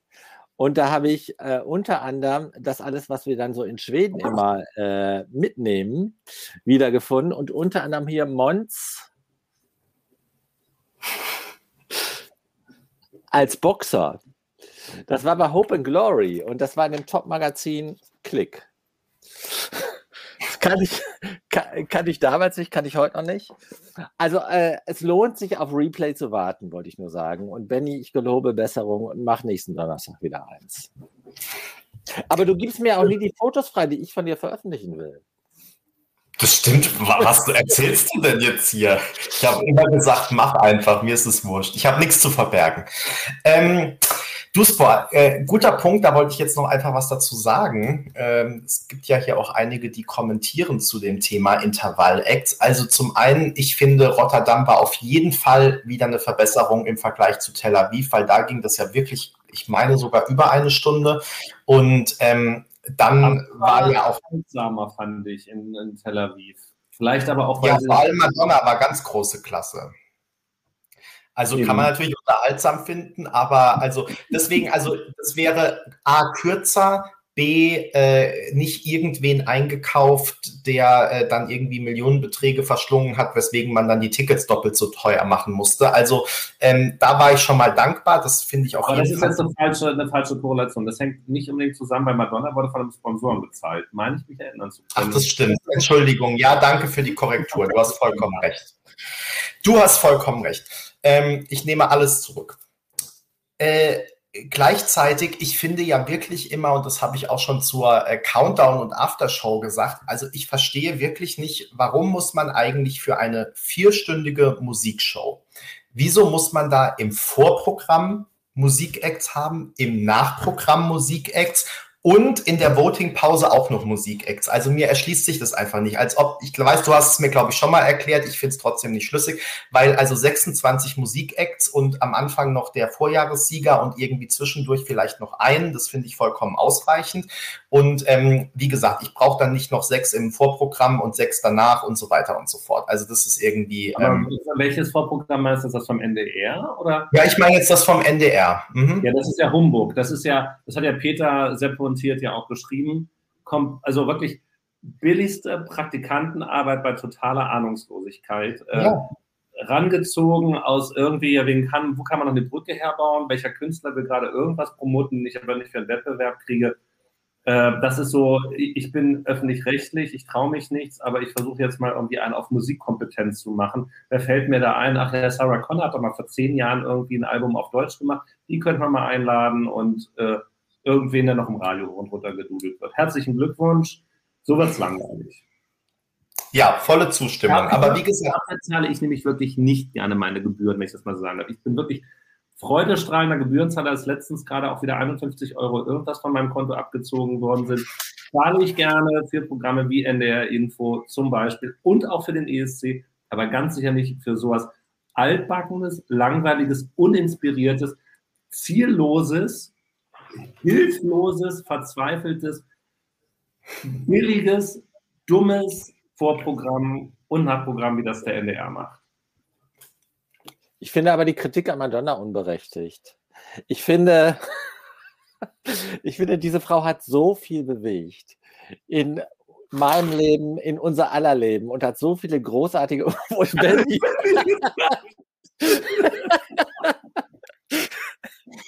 Aber ist spannend, dass wir noch auf Sendung sind. Ne? Also eigentlich müssten wir doch ohne Bendy auf Air, äh, ohne Bendy on Air. Äh, ja, aber vielleicht ist er äh, einfach mal raus. Alle. Also, das hat das Internet jetzt nicht ausgehalten, dass du Madonna lobst. Nein, ich wollte, ich wollte ja, ihr Auftritt war, der war eher Trümmer, aber was ich sagen wollte ist, äh, das muss man ihr verzeihen, die hat so viel bewegt in unser aller Leben, für die Community, Nein, als, als Pop-Ikone dann ist er, dann soll sie halt einmal schief singen. Who also cares? Also aber doch nicht beim ESC. Macht sie doch eh schon bei jedem Auftritt. Da muss sie das nicht auch noch beim ESC machen. Aber es war echt lustig, dass du ausgerechnet bei Madonna von Off-Air gehst. Ja, wie, wie, wirklich unbeabsichtigt. Großes Indianer. Äh, wie, äh, wie kannst du das tun? Aber das wollte ich noch sagen. Also, äh, sie ja. hat, also dieses, die, äh, die, hat so viele großartige Songs und Alben gemacht. Und gerade wie sie. Da sagt doch äh, niemand, was da ist, aber weißt du, wie viele Künstler großartige Songs und Alben gemacht haben und nicht im Pausenprogramm des ESC auftreten und wahrscheinlich sogar besser singen könnten? Ja, gut, die, da gab es halt einfach dieses Angebot von diesem Milliardär und da hat sie gesagt, komm her, das nehme ich mit. Ja, der könnte so viel Gutes tun. Zum Beispiel in den ja. Weltraum fliegen, solche Dinge ja. was man halt als Milliardär so macht. Aber ja. sie hat wahrscheinlich ja auch gesehen, wie gut das lief für äh, Justin Timberlake, der ja nur drei Jahre vorher. Und dass sie sich, was der kann, das kann ich schon lange. Und ja, ja, also stimmt. Was Großes. Der, der, der, hat, der, hat, richtig, der hat richtig da kommerziell äh, viel Milch und Honig rausgezogen. Das passt ja auch zu Tel Aviv, aber das war ja noch in Stockholm. Äh, ich möchte einmal ganz kurz noch hier den Kommentar von Dennis darstellen, also zeigen, also nicht nur hier Zenit hat den Zenit hat ihren Zenit überschritten. Also Schöneberg hat ihren Zenit überschritten. Das ist das. Da wollte ich gar nicht kommen, aber Konzi als Moderator. Und ganz ehrlich, ich würde am liebsten äh, Alex Wolfslast oder wer immer dann ihr Chef oder ihre Chefin wird, zwangsverpflichten, sich mal deutsche Vorentscheider aus den 80er Jahren anzugucken, wo nochmal ein Thomas Gottschalk oder ein Happe Kerkeling dann irgendwann moderiert haben, was da möglich war. Was, also, was vor 40 Jahren oder wann es immer war, ich kann es jetzt schon rechnen, auf 35 Jahren, was da im Fernsehen möglich war, wie man da schon humorvoll sein konnte, wie man auch eine Abwechslung hatte zwischen den Jahren und trotzdem eine Show hingekriegt hat und übrigens auch Beiträge äh, gewählt hat, die am Ende beim ESC auch noch was gerissen haben. Und warum man dann wirklich auf sowas Uninspiriertes setzt wie jetzt, äh, ich verstehe es einfach nicht. Und da ist ja Konzi mit vorgeschlagen, ob Konzi jetzt tatsächlich dann seinen Humor, äh, wenn er genug Zeit hat, sich vorzubereiten, dann bringt er das auch in der TV-Show mit rüber. Da kann man, also Stefan Spiegel sehe ich da jetzt zum Beispiel nicht unbedingt, ne, auch wenn der ja mit, mit Alina da immer gehypt wird. Da gibt es sicher auch noch andere, die das humorvoll machen können. Aber gebt den Leuten doch endlich mal eine Chance und nicht noch ein Jörg Pilawa und nicht noch eine Barbara Schöneberger und noch was, die alle seit 20 Jahren dasselbe machen. So, so verjüngt man den Wettbewerb nicht. Aber bei Konzi, finde ich, der hat, war echt überfordert jetzt in dieser äh, Show. Also der, die waren ja kurz vorher, aber vor allen Dingen dann in der Aftershow präsent. Und da fiel in erster Linie ein, daran rumzunörgeln, dass nicht der deutsche Juryfavorit auch den ESC gewonnen hat, sondern Italien, äh, die, was die deutsche Jury nicht mochte. Also da, da das, das war jetzt keine Glanzleistung. Da war natürlich bei den Songsex super äh, von Eurovision.de, aber das war natürlich auch gestaged. Da konnte er sich genau überlegen, was er sagt. Ja, aber ja, ganz ehrlich, was, was glauben wir denn, was beim, also was glauben wir denn, was glaubt ihr denn, was wissen wir nicht alles? Was, wir sind uns ja hundertprozentig sicher beim Melodiefestival ist alles von vorne bis hinten durchgestaged. Es wird auch von vorne bis hinten geübt. Da werden die Texte Wochen, Monate vorher schon geschrieben und auf den Punkt gemacht und es werden tausend Acts gemacht und entwickelt. Gebt ihm dieses Geld, gebt ihm das, das zu machen und noch jemand anderen mit zur Seite. Und dann wird es auch unterhaltsam. Das, ich brauche ich brauch niemanden, der mir dann, wie, also wirklich, das ist das Schlimmste. Ich erinnere mich noch an Barbara Schöneberger, als sie dann dachte, sie muss jetzt mal über den letzten Platz, ich weiß gar nicht mehr, welcher der vielen letzten Plätze es war, äh, sich lustig machen. Ich glaube, das war Tel Aviv. Und wirklich dann noch von ihrer Karte dann abgesungen, was sie sich dann wahrscheinlich nachmittags nochmal schnell zusammengereimt hat und sagt, jetzt singe ich nochmal eben ein. Das, das, das, also, das ist wirklich offener Kanal. Also, so schlecht kann man wirklich mit Geld nicht umgehen, dass wir denen da für, die, für unsere Unterhaltung auch geben. Und auch das muss der öffentlich-rechtliche Rundfunk ja noch machen. Wer weiß, ob man nicht irgendwann noch den ähm, Bennys Konsorten und Co., dass, äh, also die ganzen Parteien, dass den öffentlich-rechtlichen Rundfunk in Zukunft anders im Planbuch schreiben, dass sie dann eben nicht mehr äh, Unterhaltung machen sollen. Aber solange sie noch Unterhaltung machen, sollen sie bitte anständige Unterhaltung machen und nicht nur wirklich für tote Leute. Aber es gibt gute Leute in Deutschland, die das machen könnten. Also, ja, aber am Ende eher offenbar nicht. Sorry. Das, das Fass will ich jetzt nicht aufmachen, aber äh, mir fallen da echt spontan eine Menge von äh, echt guten Namen ein. Ich glaube, da man muss sich echt was freuen. Denk mal, denk mal an Harpe Kerkling, der war doch echt klasse. Noch ist Bohne nicht verloren. Ja, genau. Und der ist beim, beim, äh, bei Radio Bremen damals groß geworden. Damals hatte Herr. Ja, und das schreibt jetzt Katzenbücher, also schlimm. Aber er ist, das ist auch 40 Jahre her, Benny. Du musst dir mal vorstellen, als da was du. Ja, sag ich ja. ja. hat HP Kerkeling samstags nachmittags war es, glaube ich, eine, eine Radiosendung auf NDR 2 gehabt. Da hat man sich weggeworfen vor Lachen, selbst ich als Teenager. Und da gab es schon Privatradio oder mit FFN das Frühstücksradio, die da schon andere verrückte Sachen gemacht haben. Aber das, das geht. Also es ist doch dieses kreative Potenzial ist doch auch da. Wo, wofür sonst haben wir dann den öffentlich-rechtlichen Rundfunk? Wofür geben wir denen das Geld, wenn nicht dafür eben auch Kreativität, äh, Humor und natürlich auch Bildung und Information dann da, äh, damit zu finanzieren?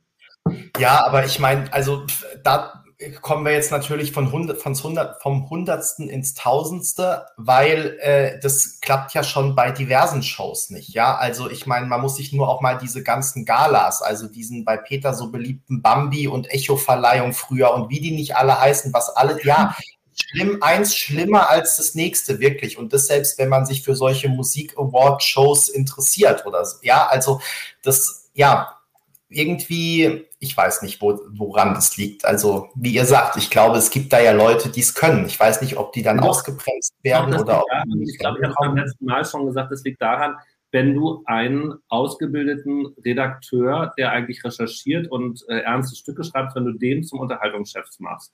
Und das über Jahre. Und das war Thomas Schreiber.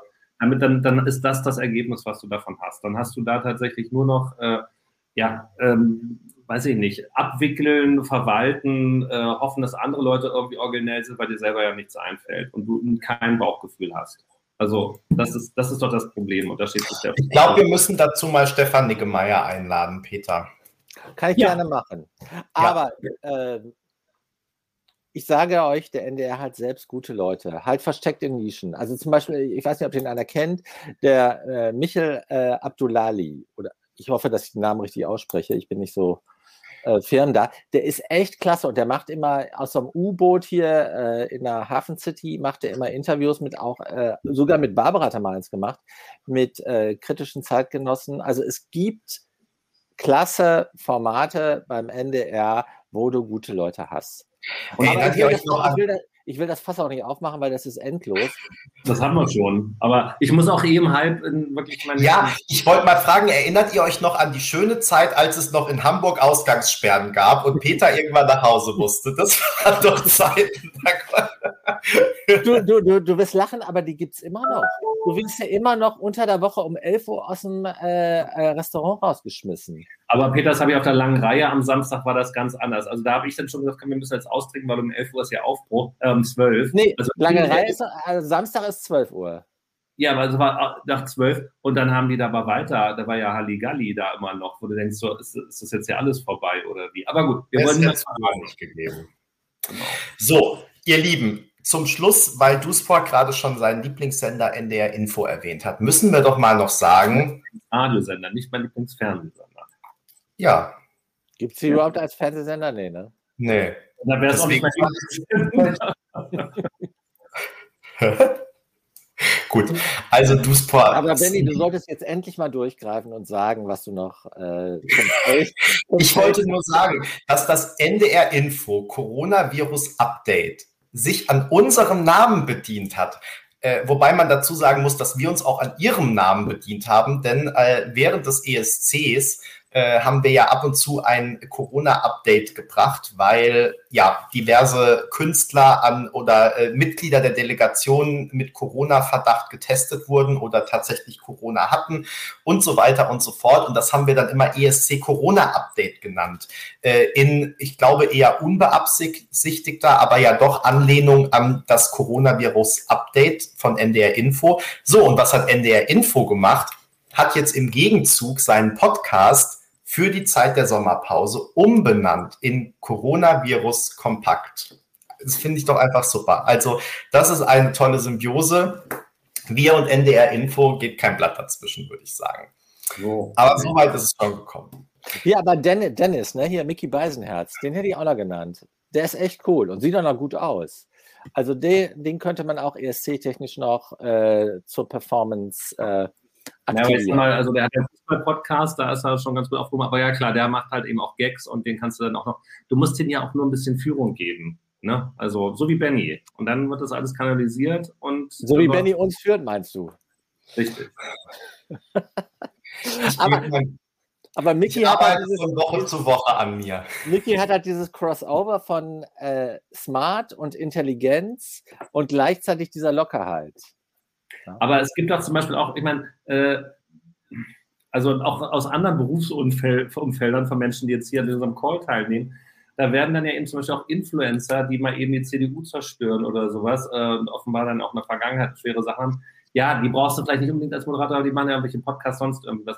Also du kannst halt ja auch da Leute suchen und rekrutieren, die dann übrigens auch eine neue äh, Zielgruppe möglicherweise mal für, den, äh, für die ARD erschließen würden, weil die dann nämlich plötzlich auch auf, über ihre Kanäle mit, keine Ahnung, drei Millionen Followern, sieben Millionen Followern, was du nicht alles hast, dann einmal plötzlich zur ARD bringen und äh, sich damit auseinandersetzen. Why not? Wir haben Mike Singer, sage ich nur. Mike Singer und wir hatten zum ersten Mal in unserer äh, Vorentscheidungsgeschichte vom, äh, also deutschen Vorentscheidungsgeschichte, Groupies, die vor dem, Sta äh, vor dem Stadion, will ich schon gerade sagen, vor dem Studio standen und Mike Singer sehen wollten. Stimmt, die habe ich, nicht, noch die hab ich noch fotografiert. Der, der war, So, ihr Lieben, wir müssen langsam zum Schluss kommen. Wir müssen vor allem noch sagen, dass natürlich unser Lasergame ESC Compact Second Chance Contest 2021 weiterhin läuft und die nächste Runde, die Duspor natürlich schon vorbereitet hat, weil sie nämlich um 12 Uhr online geht. Ähm, ich sehe die Panik in seinen Augen. Die, äh, genau, da beginnt die Abstimmung um 0 Uhr 1 und ihr könnt wieder den gesamten Freitag und den gesamten Samstag abstimmen. Äh, dann immer dienstags und freitags geht die neue Runde los für zwei Tage. Äh, macht da unbedingt mit. Ihr lernt neue Songs kennen, ihr erinnert euch an alte Songs. Äh, es wird wunderschön. Und ähm, ansonsten, wir haben jetzt über die Sommermonate, über die Sommerpause eher so einen unregelmäßigen ESC-Kompakt-Live-Rhythmus. Aber ich glaube, ähm, so lange wie jetzt, also so irgendwie über einen Monat, lassen wir es diesmal nicht schleifen. Wie immer kündigen wir an, Duspor macht nur jedes dritte oder vierte Mal mit, so wie er guckt. Mal gucken. ähm, genau, wir schauen mal, wann wir das nächste Mal hier wieder live gehen. Vielleicht ja, wenn es dann äh, Neuigkeiten zur Stadt oder zu Ort gibt ähm, oder aus Deutschland. Who knows? Beziehungsweise nächsten Monat soll es Neuigkeiten zur Schweiz geben. Vielleicht wäre das ja auch schon wieder ein Anlass.